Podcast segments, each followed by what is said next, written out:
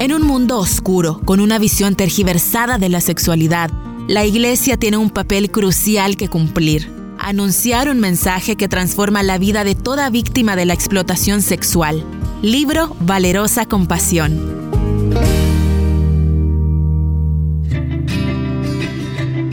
Bienvenidos, estamos ya en Entre Libros. Me voy a trasladar hasta el capítulo 6 de este libro, Valerosa compasión. El título es muy curioso. Al leer el contenido, a mí me impactó. Escuche. Sin guantes estériles. Después de un largo y caluroso día en Calcuta, nuestra hija Jennifer regresó de una instancia como voluntaria en el hogar de la Madre Teresa para los indigentes y moribundos. Jennifer era estudiante de enfermería y había querido pasar el verano en un lugar donde pudiera practicar lo que había aprendido y donde la ayuda fuera angustiosamente necesaria.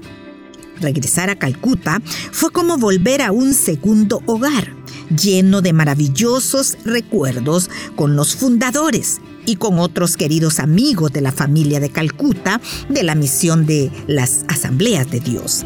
No obstante, por primera vez ella volvía como una joven adulta para dar sus primeros pasos a un ministerio como enfermera. Mamá, tuve que tomar una decisión hoy.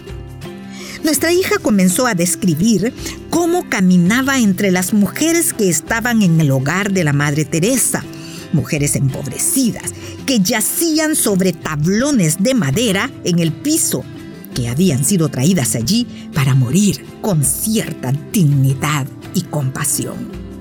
Su responsabilidad entre ayudar a alimentar a las que podían comer y bañar los cuerpos curtidos era mantener a las mujeres lo más cómodas que fuera posible durante sus últimos días de vida.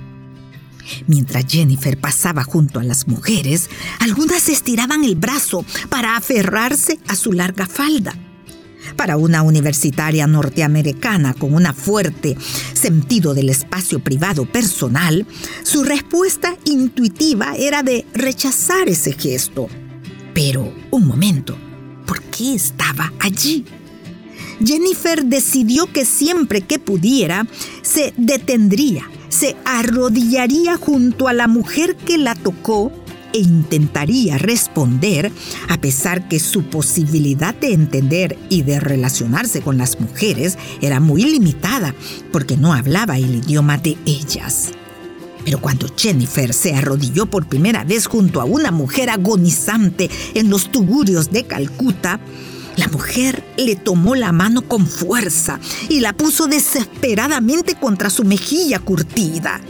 De repente, esta joven estudiante de enfermería se dio cuenta de que esta mujer, al final de su vida, lo que más ansiaba era que alguien la acariciara con ternura, cariño y dignidad.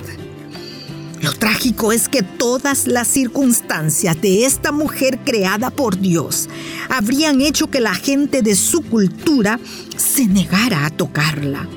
Era una mujer y además era pobre y en ese momento estaba enferma y moribunda.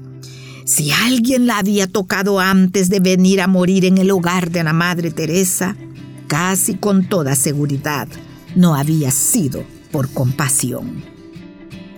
Dios quiere proximidad, quiere que estemos cerca de Él. Y la manera más significativa de acortar esta distancia la reveló cuando envió a Jesús, Emmanuel, Dios con nosotros. La venida de Jesús no fue una intervención virtual transmitida en vivo y en directo desde el cielo al desordenado mundo de la humanidad. Pregúntele a María.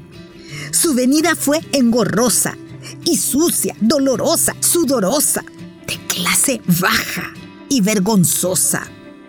¿Dónde estaban los padres de María todo esto?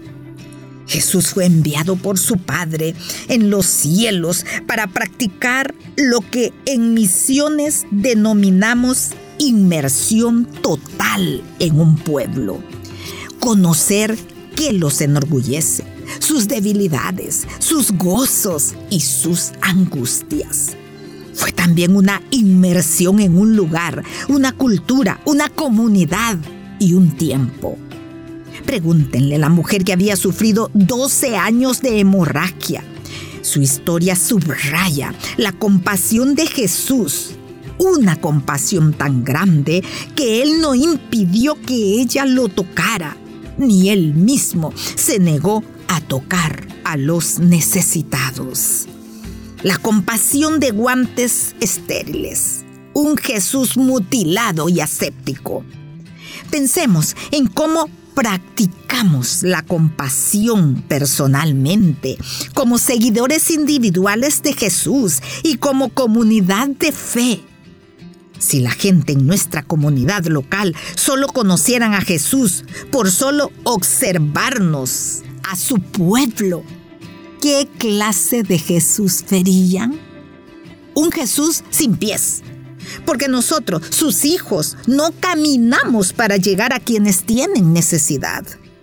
Un Jesús sin vista, porque nosotros, su pueblo, cerramos los ojos y nos negamos a ver a la gente de nuestro entorno que tiene necesidades.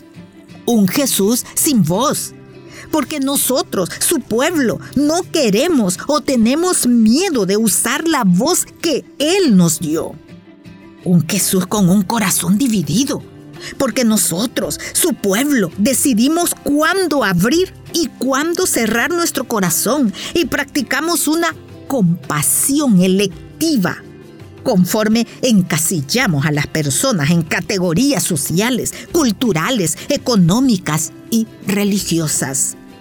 Un Jesús sin manos, porque nosotros, sus hijos, no nos animamos a tocar, alimentar y sanar a quienes Jesús sin duda tocaría, alimentaría y sanaría. La historia de Jennifer, la joven enfermera, es impactante. Tocar a aquella mujer agonizante, rechazada por la sociedad, sucia, sin higiene, significa una decisión. Hacerlo con guantes estériles o sin ellos. Ella dijo, ¿tocaría con guantes estériles? No, no podría hacerlo así. Esta mujer anhelaba una mano que le prodigara una caricia al final de su vida. La escritora nos recuerda que, desde el principio de la historia de la creación, en Génesis, Dios muestra que decidió acercarse a su creación y quitarse los guantes estériles. Con esto finalizo mi tiempo este día. Muchísimas gracias. Espero que este libro despierte esa valentía a practicar la valerosa compasión de la cual Jesús nos dio ejemplo. Que el Señor le bendiga.